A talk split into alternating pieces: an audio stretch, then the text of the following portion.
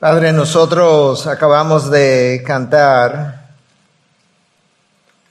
una canción común en cierta manera, o más bien conocida es la palabra, pero nosotros cantamos palabras mayores. Nosotros cantamos que no hay otro y que nosotros no vamos a seguir a ningún otro Dios, pero eso implica a ningún otro ídolo, a ninguna otra cosa, a ningún otro deseo, a ninguna otra persona, a ninguna otra institución, a ninguna, a ninguna otra entidad o sueño de nuestra imaginación que pueda estar por encima de ti. Nosotros acabamos de pedirte que nos renueve, que nos transforme y que nos conforme. Eso es fácil de cantar, Dios. No es tan fácil de abrazarlo, pero es tu llamado. Yo necesito, tú necesitas, nosotros necesitamos, Dios, la renovación de nuestra mente, la limpieza de nuestros pensamientos. Nosotros necesitamos la transformación de nuestros estilos de vida porque hay un mundo que nos observa, que quiere saber si verdaderamente tú eres real, que quiere saber si verdaderamente el mensaje que proclamamos tiene el poder de cambiarnos a nosotros. Hay un mundo que como espectadores está como si estuviera en un teatro y nosotros fuéramos los actores y que nos está viendo ya sea para reconocer o para rechazar lo que nuestras vidas reflejan. De, manera que ven y transfórmanos, ven y confórmanos. Señor, nosotros te lo estamos pidiendo porque nosotros no podemos, no tenemos el poder de hacerlo. Pero lo que nosotros sí podemos hacer y sí tenemos que hacer es rendirnos al poder de tu Espíritu y rendirnos a las demandas de tu palabra para que entonces tú hagas lo que no podemos. Ayúdanos a glorificar tu nombre ahora al predicar tu palabra. Te cantamos que tu nombre es poderoso, pero si tu nombre es poderoso, igualmente poderosa es tu palabra. No hay nada que tú seas que tu palabra no sea. Tu palabra es porque tú eres. Tu palabra refleja tu esencia. Tú lo dijiste. Tú encumbraste tu nombre y tu palabra por encima de todo. Y lo hiciste, Dios, porque ellas representan la esencia de tu ser. De manera que ahora, por medio de tu palabra, revélate, háblanos, confórmanos. Lo pedimos en Cristo Jesús y su pueblo dice, amén, amén. Bendiciones, podemos sentarnos. Buenos días y bendiciones al pueblo de Dios reunido en la IBI en esta mañana. Un gozo poderlos ver otra vez y sentirme, sentirnos parte de algo que Dios hizo o eligió desde la eternidad pasada. En el verano del año 1805, un número de jefes indios se reunió en la ciudad de Buffalo Creek, en New York, para escuchar una presentación del mensaje cristiano de parte del señor Cramp de la Sociedad Misionera de Boston. Después que el predicador habló, se suponía que uno de los jefes indios iba a parar, iba a dar una respuesta al mensaje, lo cual él hizo. Red Jacket era su nombre y él se paró y dijo, hermano, tú dices que solamente hay un camino de adoración y de servicio al gran espíritu, así le dicen los indios frecuentemente a ese Dios superior. Si hay solamente una sola religión, ¿por qué ustedes los blancos difieren tanto acerca de ella? ¿Por qué no todos se ponen de acuerdo ya que ustedes pueden leer el libro, refiriéndose a la Biblia? Él continúa más adelante, le dice, hermano, Se nos ha dicho que ustedes han estado predicándole a los blancos en este lugar, como le dicen ellos, los hombres blancos. Ellos son nuestros vecinos, estamos familiarizados con ellos.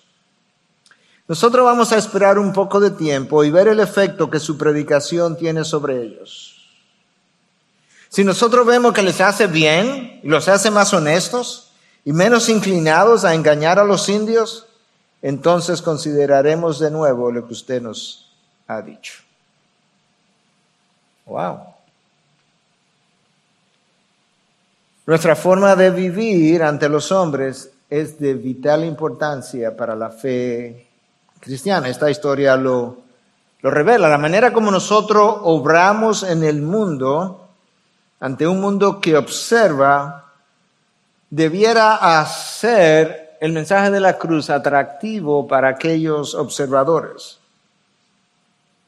Nosotros sabemos que el incrédulo con frecuencia está buscando cualquier tipo de excusa para justificar su incredulidad, pero nosotros no debiéramos proveer dicha excusa. De manera que lo que yo tengo que exponer en el día de hoy es mucho de lo que Pedro tiene que decir, no solamente en este texto, de hecho, de aquí en adelante, del día de hoy en adelante, el resto de la carta de Pedro, de alguna manera, en su gran mayoría, tiene que ver con la manera como tú y yo se supone que vivamos y honremos lo que Dios ha declarado que nosotros somos. De hecho, cuando Pedro llega a su segunda carta, todavía él tiene esa idea en su mente y él escribe en el capítulo 3, versículo 11 de su segunda carta, lo siguiente, puesto que todas estas cosas han de ser destruidas de esta manera, en vista de que Dios va a juzgar el mundo y en ese momento va a destruir todas las cosas materiales, él hace la pregunta, ¿qué clase de personas no deben ser ustedes en santa conducta y en piedad? En otras palabras, mientras esperamos la gloriosa venida, el juicio final, Pedro hace la pregunta y exclama al mismo tiempo, ¿qué clase de personas debiéramos ser? ¿No debiéramos ser personas que viven en santa conducta y en piedad?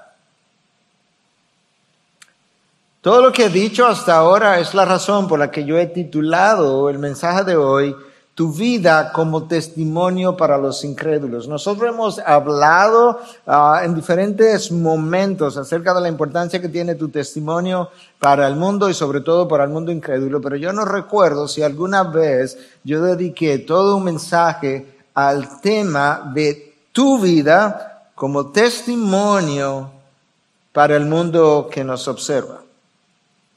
Y con esa introducción yo quiero leer primero dos versículos de Primera de Pedro, capítulo 2, y más adelante leeremos varios más para poder exponer el mensaje completo que Dios tiene para nosotros. Escucha lo que dice Pedro en el versículo 11 y 12, capítulo 2, Primera de Pedro. Amados, les ruego como extranjeros y peregrinos que se abstengan de las pasiones carnales que combaten contra el alma, escucha ahora, porque este es el centro de gravedad del texto y del mensaje. Mantengan entre los gentiles una conducta irreprochable, es una palabra mayor, a fin de que en aquello que les calumnian como malhechores, ellos, por razón de las buenas obras de ustedes, al considerarlas, glorifiquen a Dios en el día de la visitación. ¡Wow! ¡Qué llamado! Pero ese llamado viene inmediatamente después que Pedro nos, nos da, nos recuerda, como hablamos la semana anterior, de cuál es nuestra identidad en Cristo. Nosotros debiéramos vivir, de acuerdo a lo que Pedro ahora nos va a decir, de una manera que sea digna, que esté a la altura del llamado recibido y al mismo tiempo de la identidad otorgada en Cristo Jesús. Recuerda del mensaje anterior que la palabra nos, nos dice que nosotros somos un linaje escogido y somos escogidos porque hemos sido elegidos en el amado, en Cristo Jesús, de acuerdo a lo que Pablo nos dice en Efesios, desde antes de la fundación del mundo. Ahora tienes que saber que nosotros no solamente fuimos escogidos para salvación, nosotros fuimos escogidos también conforme a la soberanía de Dios, a la voluntad soberana, sabia, santa, justa de Dios para hacer buenas obras con un propósito en particular. Nosotros somos llamados real sacerdocio y como no estamos en el Antiguo Testamento, nosotros no ofrecemos sacrificios como hablamos la semana anterior de corderos, ¿verdad? Que estaban vivos y que son matados y ofrecidos a nuestro Dios. Nosotros hacemos dichas obras que representan nuestros sacrificios de adoración a Dios y eso me hace un sacerdote de manera que toda mi vida, no importa lo que haga, en qué ámbito, en qué lugar, en qué nación, en qué momento de la historia, Toda mi vida se supone que sea un solo acto de adoración a nuestro Dios ante la mirada del mundo que observa. En tercer lugar, Pedro nos dice que nosotros somos una nación santa. En otras palabras, Dios nos separó, es el significado primario de santo, ser separado. Dios nos separó, nos limpió de pecado al perdonarnos y ahora Él espera que nosotros reflejemos la santidad del que hizo tal limpieza de pecados. De hecho, en el capítulo 1, que ya expusimos semanas atrás, Pedro nos dice, Dios nos dice, a través de Pedro, sed santos porque yo soy santo. Y finalmente, como nos recordaba el pastor Luis, creo que el pastor Joan también, nosotros somos hoy un pueblo adquirido a precio de sangre, pueblo adquirido para posesión de Dios. La gran parte o mayoría, la gran mayoría de lo que queda por decir en el resto de la carta de Pedro, de Pedro tiene que ver con la manera como se supone que tú y yo reflejemos dicha identidad. ¿Te das cuenta la, la línea de pensamiento, la, el orden del pensamiento, por qué una cosa tiene que seguir a la otra? Primero te voy a decir lo que eres. Tú eres un, un, linaje escogido, real sacerdocio, nación santa, pueblo adquirido para Dios. No es algo que tienes que llegar a ser, eso es lo que tú eres, eso es lo que yo declaro que eres. Ahora ve y vive lo que eres. Y eso es lo que Pedro comienza a hacer. Y en el texto que acabo de leer, dos versículos, hay dos recomendaciones. Hay una de forma negativa primero y hay una de forma positiva. Yo creo que eso es un buen balance porque en el mundo cristiano a veces ha habido un grupo que todo es no, no, no, no, no, no, no, no, no, no, no, no, no. Nada se puede hacer. Pero en, en los últimos años surgió un movimiento de la hipergracia donde todo es sí, sí, sí, sí, sí, sí, sí todo se podría hacer. Y Pedro nos recuerda, no, hay cosas que no puedes hacer y hay cosas que tienes que hacer. Entonces él comienza primero con la parte, el llamado negativo, por así decirlo, pero antes de, si tú sigues como el orden de los pensamientos, e-, es increíble como, como Dios irvana sus ideas. Antes de decirnos qué yo tengo que hacer, Pedro me recuerda lo que yo soy o cómo debo considerarme. Dice, amados o hermanos, como extranjeros y peregrinos. Antes de decirte de lo que, de cómo tú tienes que vivir, déjame recordarte que este es nuestro lugar de, de residencia, que este es nuestro lugar de permanencia, que tú eres apenas un extranjero y un peregrino. ¿Tú sabes cuándo fue o cuándo es la primera vez que tú encuentras esa expresión en la palabra de Dios? No es en el Nuevo Testamento. No es al final del Antiguo Testamento. No es en el medio del Antiguo Testamento. Es al principio. Cuando Dios saca a Abraham de su lugar de residencia y lo lleva a propósito a un lugar y cuando él llega allí, su esposa muere y él tiene que comprar una propiedad de parte de los eteos para enterrar a su esposa y él va donde ellos y le dice, mira, yo soy un extranjero y un peregrino en esta tierra. Véndeme un pedazo de tu propiedad para yo darle sepultura a mi compañera. Abraham es como una especie de parábola vivida para la forma como el, para el resto del tiempo. Dios comienza a formar un pueblo con Abraham. Okay, Abraham es la tipificación de cómo mi pueblo tiene que verse por el resto de su existencia de este lado de la gloria, como extranjeros y peregrinos. La razón por la que Pedro está ayudándonos a entender eso antes de seguir hacia adelante es porque las pasiones carnales de las que Él nos va a hablar ahora tienen que ver justamente con la satisfacción de los deseos de, esta, de este cuerpo caído de este lado de la gloria. Y para yo poder como esperar con esperanza, con anhelo, ah, yo necesito un mejor entendimiento de qué es lo que yo hago aquí, de manera que tú puedas, tú puedas ver que de una forma similar, cuando tú vas de visita por tres días, una semana a una nación extranjera, tú no vives como ellos, porque tú no eres de ese lugar, tú no viste como ellos, tú no comes como ellos, tú estás de pasada y de esa misma forma se supone que nosotros no debiéramos comportarnos, vestirnos como aquellos que sí consideran este planeta como su morada permanente.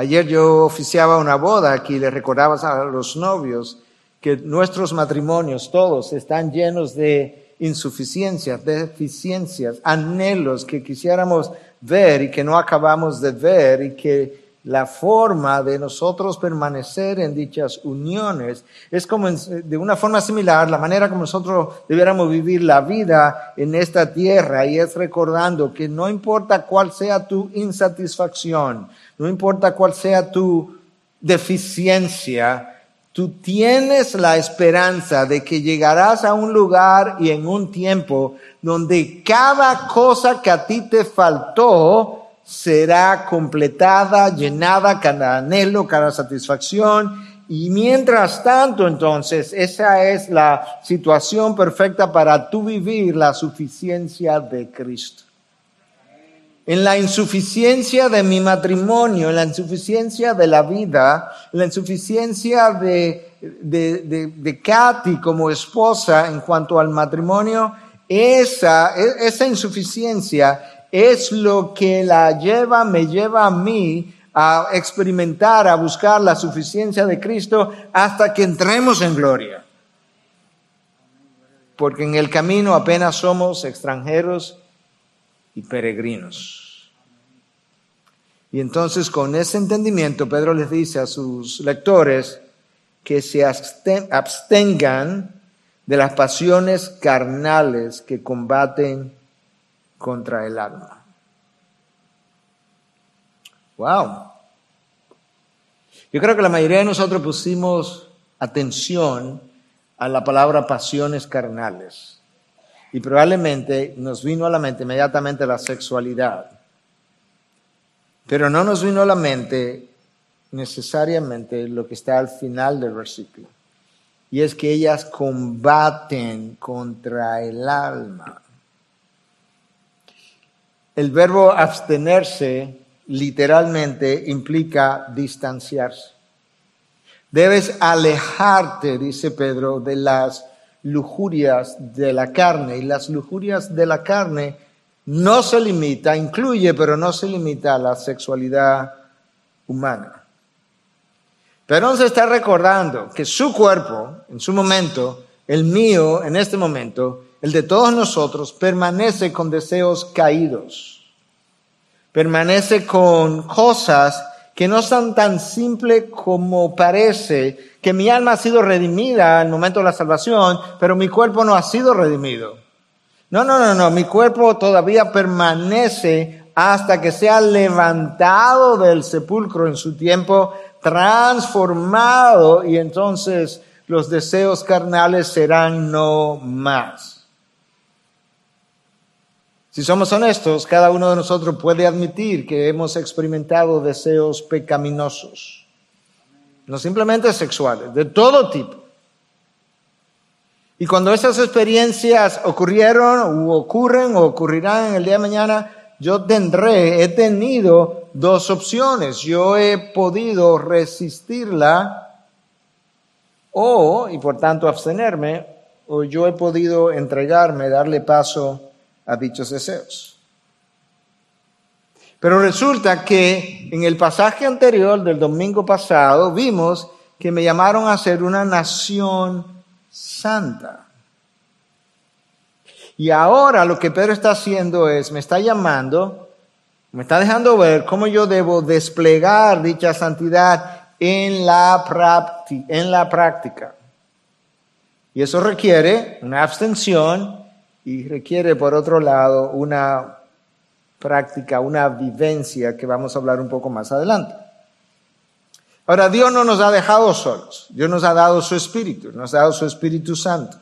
Porque Dios sabe que la fuerza de voluntad del ser humano no es suficiente para frenar los deseos del Espíritu. Vencer los impulsos de la carne requiere algo más que está más allá de lo que yo puedo hacer. Y en reconocimiento de eso, Dios hizo su espíritu morar en nosotros al momento del nuevo nacimiento. Y Pablo les recuerda a los Gálatas, hemos hablado de esto en otras ocasiones, en 5.17, que ahora cuando el espíritu viene a morar en mí, yo tengo una lucha. Por eso que Pedro habla de que la, esos deseos combaten, esa es la palabra, como si fueran soldados combatientes en una guerra. Y Pablo dice a los Gálatas que los deseos de la carne se oponen. Pedro dice, Pablo, es más que se oponen, combaten.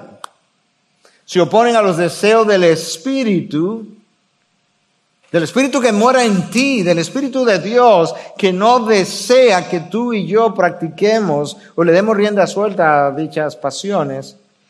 Y ese Espíritu tiene también deseos que se oponen dentro de mí a estos otros deseos y por tanto lo que ocurre en mi interior es una guerra, literalmente hablando. Es parte de la guerra espiritual que yo tengo que librar. Hay un combate interno. Lamentablemente, no déjame devolver. Obviamente, si perdemos batallas aquí y allí, no es porque al Espíritu le falta poder no, es porque Dios ha decidido obrar a través de nosotros y dejarnos participar del combate, porque eso es parte del proceso de santificación donde yo participo, pero lamentablemente, con cierta regularidad tú y yo hemos amado más el pecado que a Dios. Yo sé y cuando yo lo pongo en esos términos, tendemos a decir, eso no es verdad. Pero hermanos, si nosotros hubiésemos amado a Dios más que el pecado, en el momento en que pecamos, jamás hubiésemos pecado. Porque hubiésemos elegido por el mayor amor, que hubiese sido Dios. Lo cierto es que desafortunadamente nosotros amamos nuestro pecado. Porque nuestro pecado nos permite saborear inicialmente el jugo de la fruta dulce para luego traernos el amargo de la cáscara que cubría la fruta.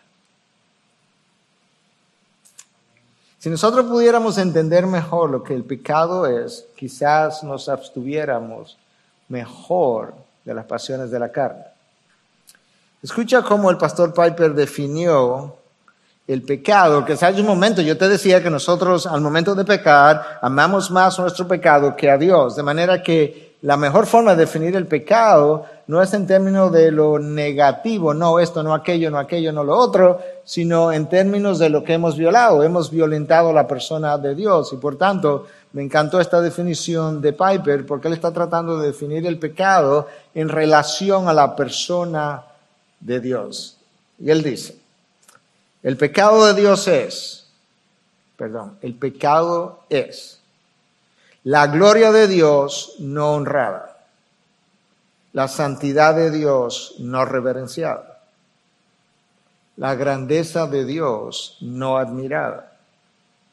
El poder de Dios no exaltado, la verdad de Dios no buscada, la sabiduría de Dios no deseada, la belleza de Dios no atesorada, la bondad de Dios no aquilatada, la fidelidad de Dios no confiable, las promesas de Dios no creídas, los mandamientos de Dios no obedecidos, la justicia de Dios no respetada, la ira de Dios no temida, la gracia de Dios no apreciada, la presencia de Dios no valorada. Escucha ahora el cierre. La persona de Dios no amada. Wow. Wow. Eso es.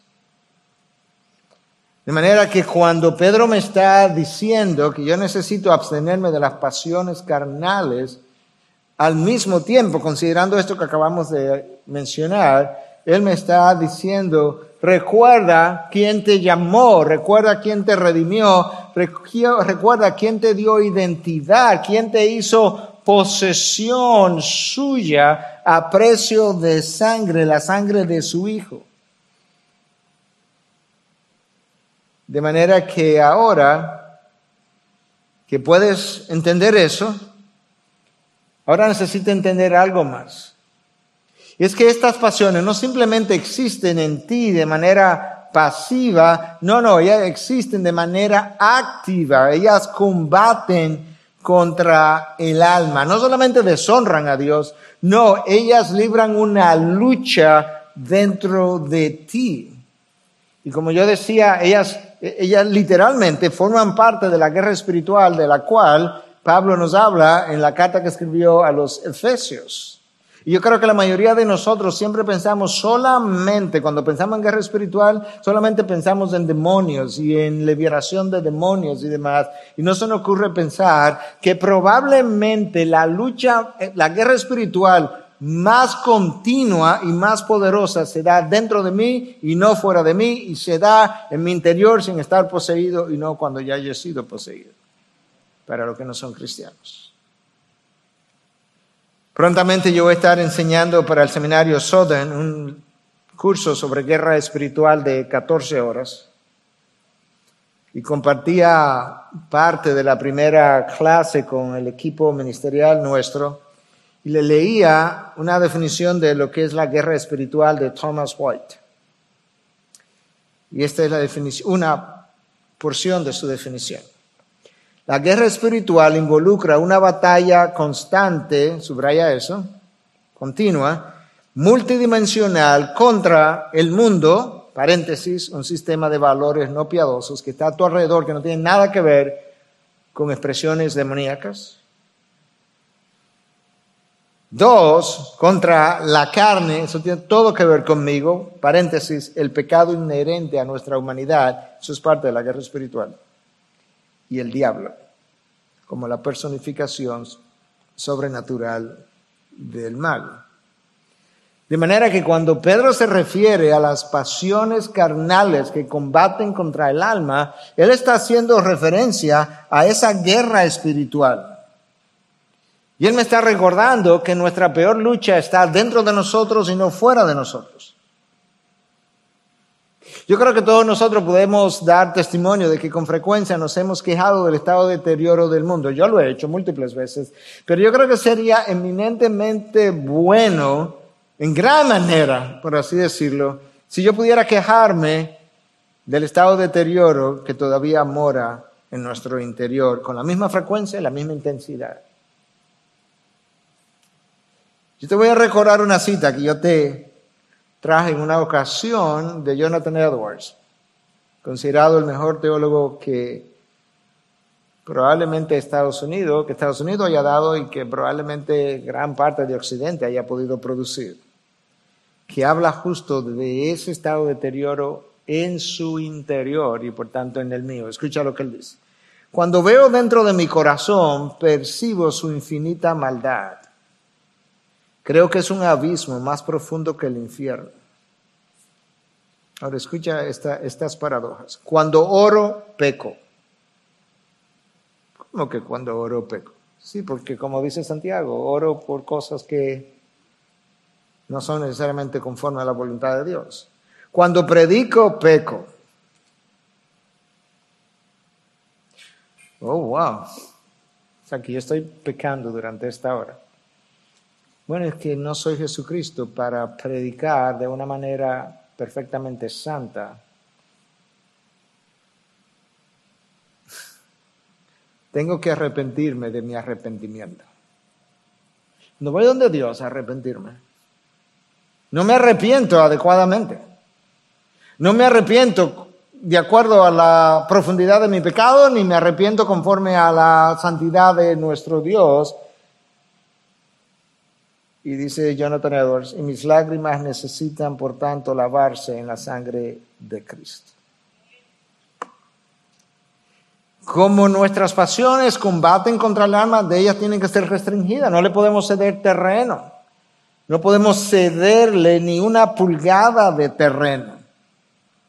Eh, el dominio propio de que habla la palabra, nota cómo Pablo lo menciona, lo menciona no como algo que yo voluntariamente produzco y ejerzo, sino como un fruto de algo. El dominio propio es fruto del Espíritu, el Espíritu que mora en mí, el Espíritu que tiene que llenarme, y mientras más llenura, más control Él tiene, mientras más control Él tiene, pues mejor yo puedo ejercer dominio propio por vía de algo que es superior a mí, pero que está dentro de mí, que es el Espíritu de Dios.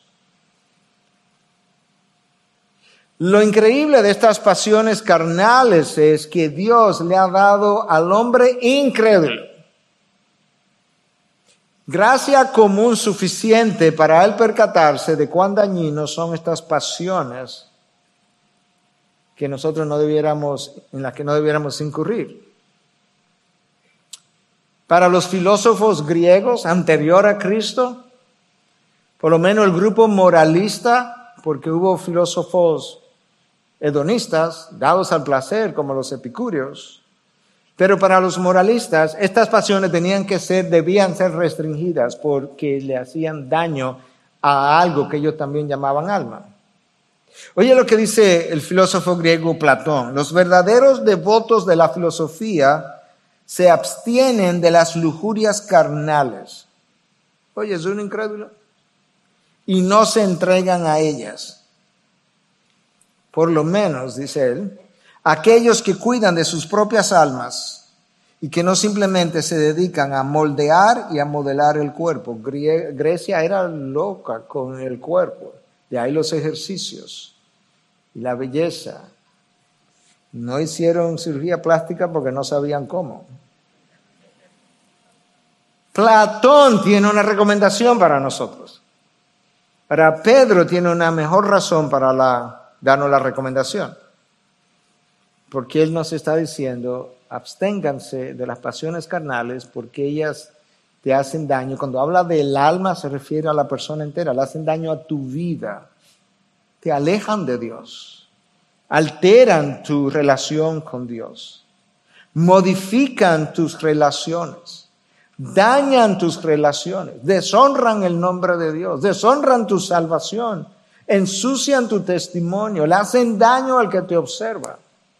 Es más, Muchas veces lo que hace le hace daño al otro y le sirve de piedra de tropiezo.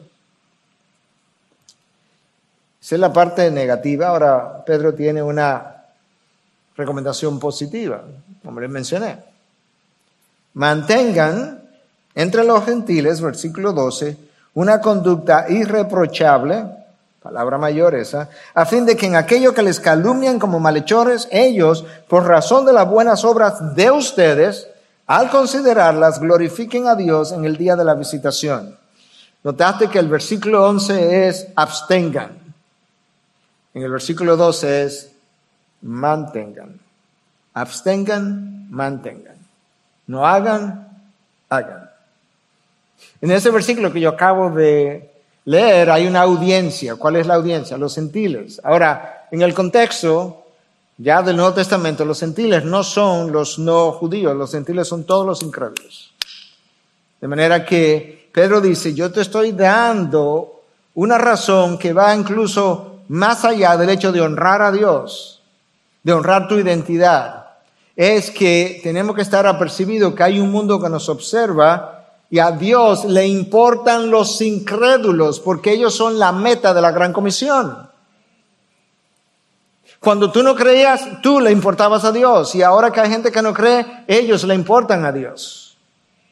Y como ellos le importan a Dios, Dios quiere que tu testimonio de vida sirva de instrumento preevangelístico, porque obviamente tu testimonio solo no constituye el Evangelio, pero es como un aperitivo para el Evangelio.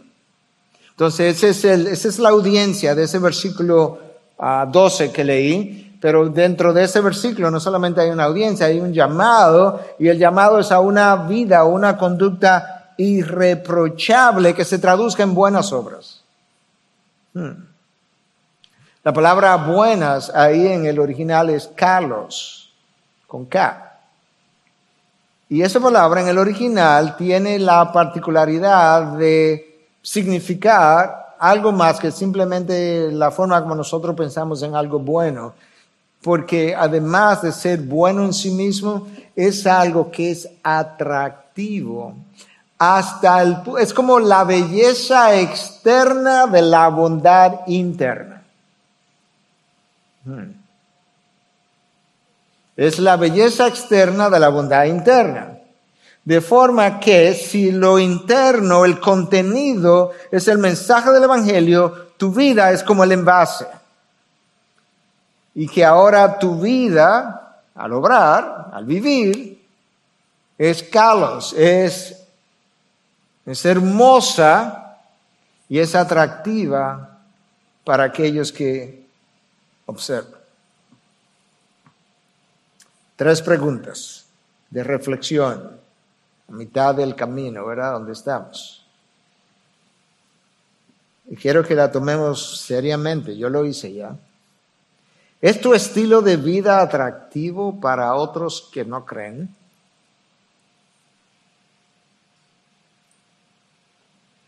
¿Quisieran otros ser como tú? Los que te observan pudieran decir, wow, yo quisiera ser como fulano. ¿Desean otros copiar tu ejemplo? Y pensar, tu vida me sirve de ejemplo. Esta no es la primera vez que nosotros encontramos en el Nuevo Testamento un llamado a este tipo de vida. Escucha a Cristo en el Sermón del Monte, el sermón más famoso que Cristo jamás haya predicado, conocido entre creyentes y no creyentes. En Mateo 5, Él nos habla de las bienaventuranzas. Mateo nos da ocho bienaventuranzas, Lucas nos da cuatro, pero después de esas ocho, escucha lo que Cristo termina diciendo. Ustedes son la sal de la tierra, ustedes, no yo. Claro que nosotros somos sal porque Él es más sal que nosotros, pero si la sal se ha vuelto insípida, ¿con qué se hará? Salada otra vez. Ya no sirve para nada, sino para ser echada fuera y pesoteada por los hombres. Ustedes son la luz del mundo. Una, ciudad situada sobre un monte no se puede ocultar, ni se enciende una lámpara y se pone debajo de una vasija, sino sobre el candelero y alumbra todo lo que está en la casa. Escucha ahora, así brille la luz de ustedes, no dice ni siquiera mi luz en ustedes, aunque eso es como se da, pero así brille la luz de ustedes delante de los hombres para que vean sus buenas acciones y glorifiquen a su Padre que está en los cielos. Wow. Mi vida tiene que brillar, tiene que ser un destello de luz que alumbre a los hombres y yo tengo que hacer reflejar esa luz delante de ellos, de manera que al ver nuestras buenas acciones, ellos terminen glorificando al Padre. Eso es lo que Pedro dice, que ellos puedan glorificar a Dios en el día de su visitación. El texto de Mateo aparece después, el texto que acabo de leer aparece después de las bienaventuranzas. Entonces las bienaventuranzas nos hablan del tipo de persona que debiéramos ser delante de Dios. Pero ahora, después de describirlas todas, el texto nos habla del tipo de persona que debiéramos ser delante de los hombres. Lo que Cristo está diciendo es, vive tu vida de una manera tal que cuando tú hagas las obras delante de los hombres, sin tú hablar de ellas, ella, ellos se vean forzados a hablar de tus obras. Y no tanto de tus obras, sino del Señor de las obras, de aquel que ha hecho eso en ti. De manera que se pueda hablar bien de tus obras, pero inmediatamente pueda ser seguido de la coletilla, es que Él es cristiano. Es que Él es un hombre de Dios. Vive, tu vida de una forma que tu existencia, tu paso como extranjero y peregrino ejerza una influencia en aquellos que están a tu alcance. Déjame decirlo de manera aplicada. Sé un José. Sé un José que vivió una vida de integridad que Faraón lo hizo su mano derecha. ¿Y, de qué manera entonces su, su, paso como extranjero y peregrino por aquella región impactó eh, su tiempo? Bueno, es que para comenzar, su sabiduría de ahorro hizo que por siete años de vacas flacas el pueblo no pasara hambruna y aún más. Es que su sabiduría y el respeto levantado hacia su persona hizo que Faraón protegiera a las doce tribus de Israel y sus descendientes, y por tanto Él es el responsable, Dios, pero a través de Él, de la preservación de la nación de Israel, de todavía el remanente que está en el mundo de hoy. Sea un Daniel, sea un Daniel en medio de un gobierno pagano, en medio de un tirano, en medio de un dictador, que cuando él fue echado al foso con los leones, el aprecio del rey era tanto que el rey no pudo dormir esa noche. No solamente que no pudo dormir, que dijo que no le trajeran entretenimiento. El rey dio permiso por una ley que él había dado y no la podía violentar, pero el rey estaba loco porque, porque amaneciera para ver qué había pasado con Daniel. Llegó el próximo día, el rey, el rey salió corriendo y cuando fue, va al foso y dice, Daniel, el Dios que tú, a quien tú sirves te ha podido salvar y Daniel dice, rey, yo estoy aquí tranquilo toda la noche durmiendo. Tú no dormiste, pero yo sí. La vida de Daniel fue atractiva para el rey, para el rey de Babilonia. Según Esther, cuyas acciones sirvieron para preservar toda una nación. Ah, sí, yo sé, detrás de cada uno de ellos estaba la mano de Dios. Pero Dios en su soberanía y sabiduría ha decidido obrar y cambiar el mundo e impactar el mundo a través de sus embajadores que somos nosotros. La razón para hablar de estos tres es porque primero Dios habla bien de ellos y cuando Dios habla bien de ellos, ¿quiénes somos nosotros para no hacerlo? Y segundo, porque Dios habla bien de ellos por lo que ellos fueron capaces de hacer en su nombre. John Stott, escribiendo en el Sermón del Monte acerca de este estilo de vida que tú y yo se supone que llevemos, dice, Jesús llamó a sus discípulos a ejercer una influencia doble sobre la comunidad secular. Una influencia negativa deteniendo su deterioro, esa es la sal, y una influencia positiva al traer luz en medio de la oscuridad, es la luz, obviamente. Una cosa es prevenir que la maldad se esparza, eso estamos tratando de hacer ahora en este movimiento contra aborto. Prevenir que la maldad se esparza. Y otra cosa es esparcir la verdad, la belleza y la bondad. A mí me encantó esa combinación de palabras. La verdad, la belleza y la verdad y la bondad. Estas son como los tres como las tres dimensiones que envuelve una virtud que Dios aprecia. No es una sola, Se supone, y filosóficamente así se ha visto a lo largo de los años, que está la verdad, la belleza y la, y la bondad. Lo bueno, lo bello y lo verdadero. Somos linaje escogido, pero para hacer buenas obras, Efesios 2.10. Hechos en Cristo Jesús, hechura suya. Nosotros no somos el creador, pero nosotros creamos, hacemos buenas obras. Y cuando hacemos buenas obras, imitamos a nuestro Dios, que es el creador.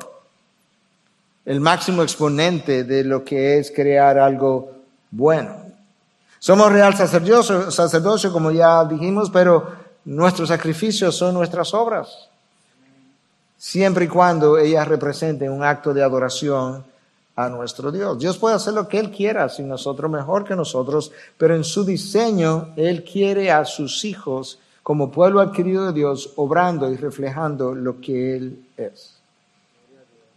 Nota cómo el apóstol Pablo entendió esto bien cuando le escribe a Tito en su capítulo 2, versículos 7 y 8, le dice a Tito, muéstrate en todo, subraya la palabra en todo, como ejemplo de buenas obras.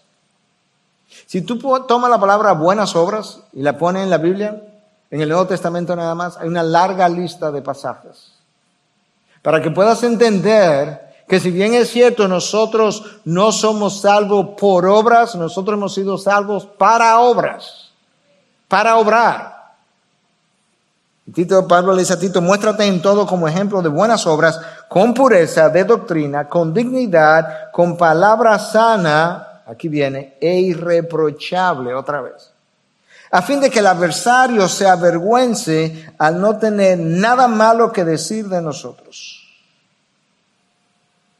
El profeta Daniel fue acusado pero el mismo texto de la palabra dice que no encontraron nada en él para acusarle y tuvieron que inventarse una historia con relación a la ley de su Dios para acusarle. ¿Te imaginas que la acusación que a nosotros se nos traiga ante el gobierno de turno sea que fulano está practicando su religión demasiado bien? ¿Tú te imaginas eso? Porque con frecuencia es, no, no, no, es que fulano dice ser cristiano, pero que él no vive lo que él dice. No, Daniel se, arrodillaba todos los días, oraba, y esa fue la acusación. El problema es, rey, que tú pasaste una ley y él no deja de adorar a su Dios. Él es demasiado creyente. Los enemigos de Cristo tuvieron que contratar testigos falsos para que testificaran contra él porque no había nada malo que decir.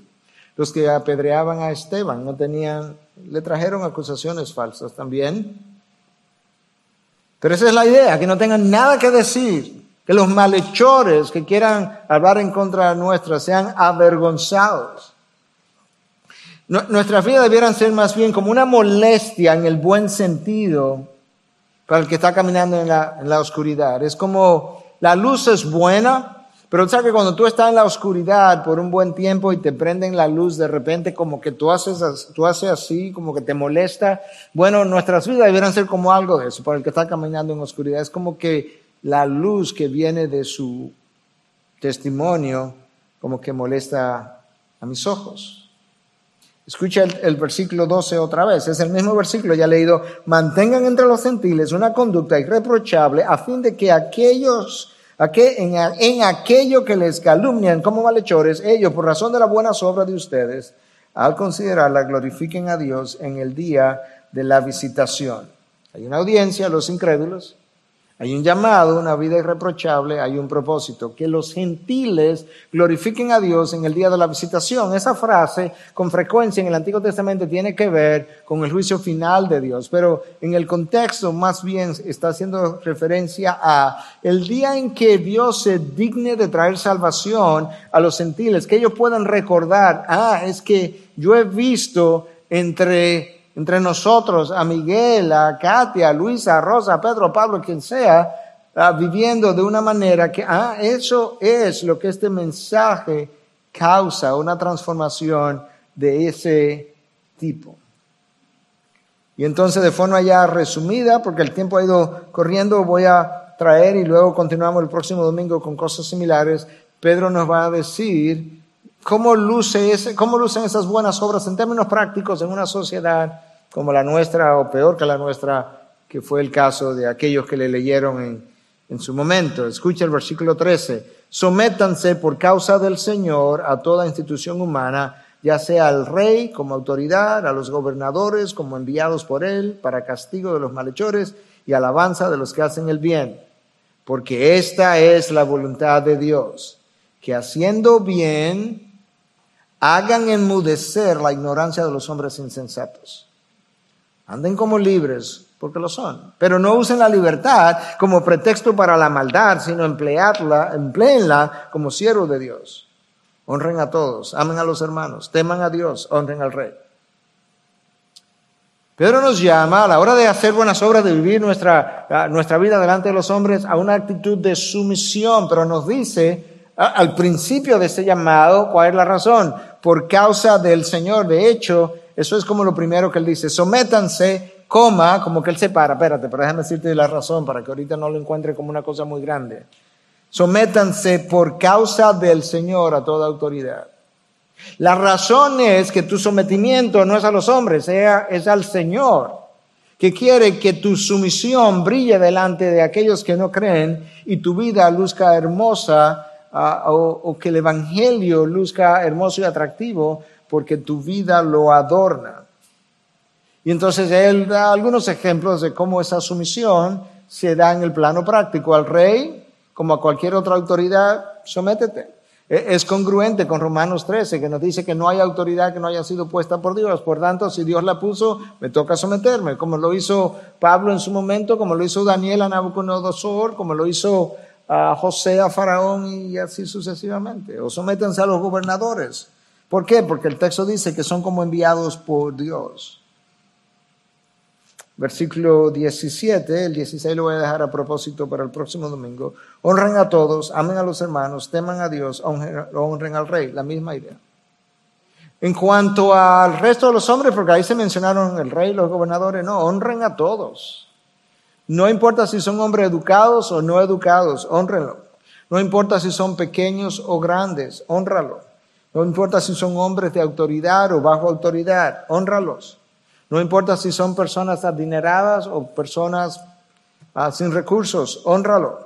Y la razón de honrarlo es que ellos son portadores de la imagen de Dios y por tanto hay una dignidad de la vida humana intrínseca a ellos. Además, dice Pedro, teme a Dios. Témelo de dos maneras. Reverencialo, honralo, pero también teme a su disciplina.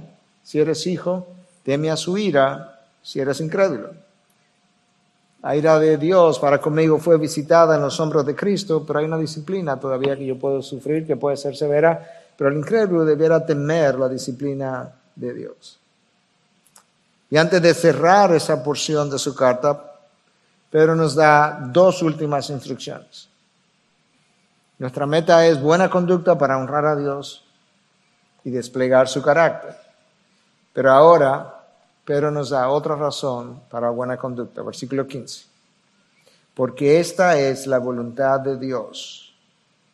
Cada vez que tú lees esa frase, aparece varias veces así mismo. Esta es la voluntad de Dios, como que detente y yo tengo que prestar atención a esto. Que haciendo bien, no importa quién, que haciendo bien, ustedes hagan enmudecer la ignorancia de los hombres insensatos. En el contexto de la palabra de Dios, hombres insensatos son aquellos que no han llegado a conocer la sabiduría de Dios. En el contexto de la palabra, la ignorancia de los hombres es aquella cosa que ellos no conocen porque tiene que ver precisamente con la sabiduría de Dios. ¿Y cuál es la meta de acuerdo a, Pedro? Que hagan enmudecer. En buen dominicano, me permiten la frase, que le dé un tapaboca santo, que los haga enmudecer cuando vean tu vida. Eso pasó con Cristo. Los escribas y fariseos se reunieron y dijeron, tenemos que atrapar a este hombre, no podemos dejar continuar que, que siga así. y tuvieron que, eh, estaban enmudecidos, no sabían qué decir, entonces vinieron y le, y le crearon esta, le, trajeron este halago tramposo al mismo tiempo. Maestro, sabemos que tú eres veraz, ¿sí? Ustedes lo dicen por otra razón, pero es cierto, que tú hablas la verdad de Dios con, con verdad, ajá, y que tú no busques el favor de los hombres, así es. ¿Es lícito pagar impuesto al César? Estaban enmudecidos, no sabían qué decir.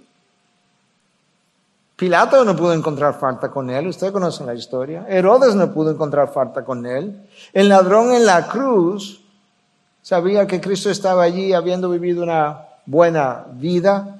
Y el centurión al pie de la cruz dice, en verdad, este hombre era hijo de Dios. La vida de Cristo no solo confrontó al mundo, enmudeció al mundo. Eso es lo que Pedro dice. Porque esa es la voluntad de Dios, que haciendo bien ustedes hagan enmudecer la ignorancia de los hombres insensatos. Y eso es lo que nosotros necesitamos procurar.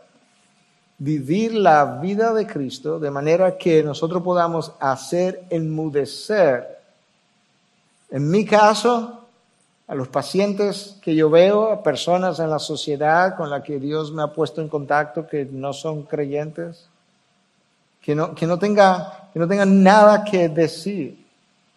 En el caso de algunos de ustedes, quizás a sus clientes, quizá a sus amigos, a sus relacionados, a sus jefes, a sus empleados, a todos aquellos que están mirando su caminar, que Cristo pueda brillar en ti y que ciertamente tus pasos como peregrino y extranjero puedan ser un destello de su luz.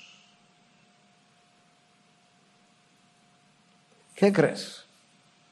¿Crees que en este inicio de semana, de esta semana culturalmente llamada Semana Santa, como si las demás no la fueran,